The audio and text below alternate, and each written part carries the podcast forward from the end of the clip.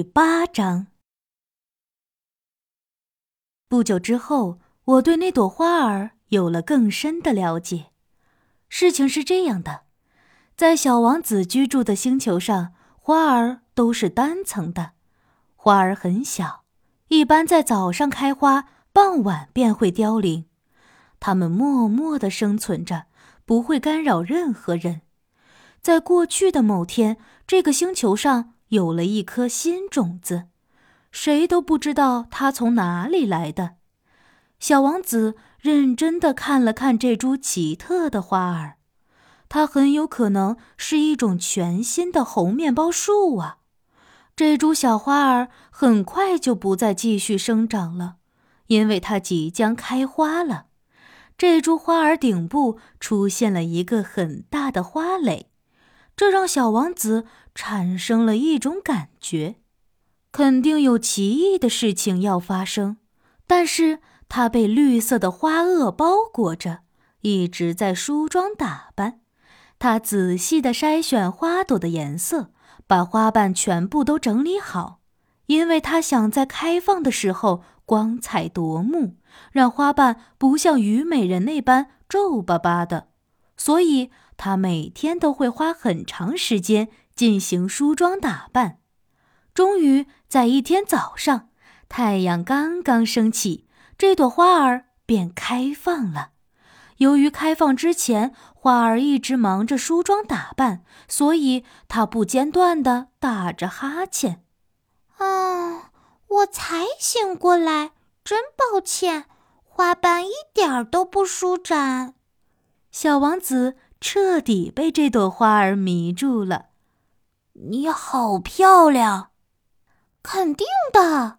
花儿淡定地说道：“我是和太阳一同出生的。”小王子认为这朵花儿非常高傲，当然，它确实非常漂亮。现在应该是吃早饭的时间吧，他接着说道：“麻烦你也考虑一下我的感受。”小王子感觉很愧疚，于是急忙装了一壶干净的水，把花儿浇了浇。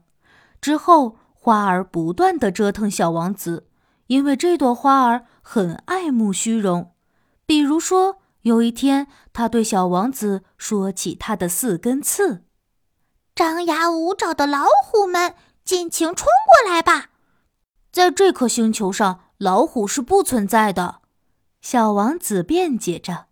更何况，老虎从来都不吃草。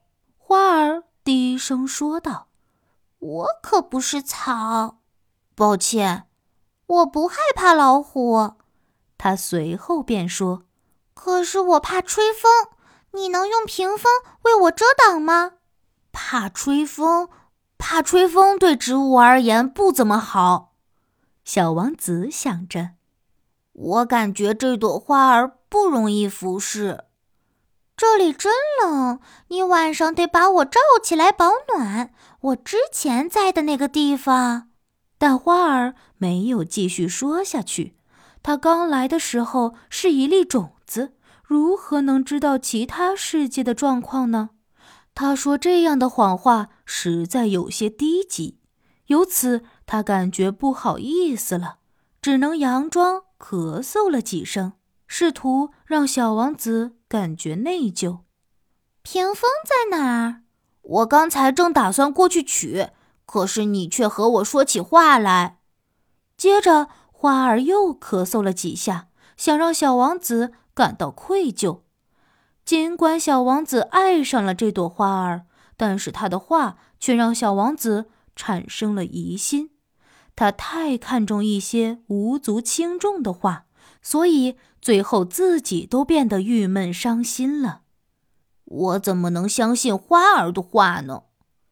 一天，小王子这样对我说：“我不该认真对待他说的话。”人们只需要欣赏美丽的花儿，闻闻它的花香即可。花儿的香味弥漫了整个星球，但是我却不知道珍惜。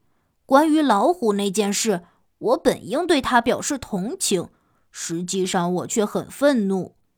他接着说道：“那时的我什么都不知道，他的行为本应是我做出判断的标准，我却更加看重了他说的话。花儿美化了我的星球，让空气中流动着芬芳，我怎么能弃他而去呢？当时我本该看出来的，他那低级的谎言后面满是深情。它真是一朵矛盾的花儿。那时我实在是太小了，完全不明白如何去爱他。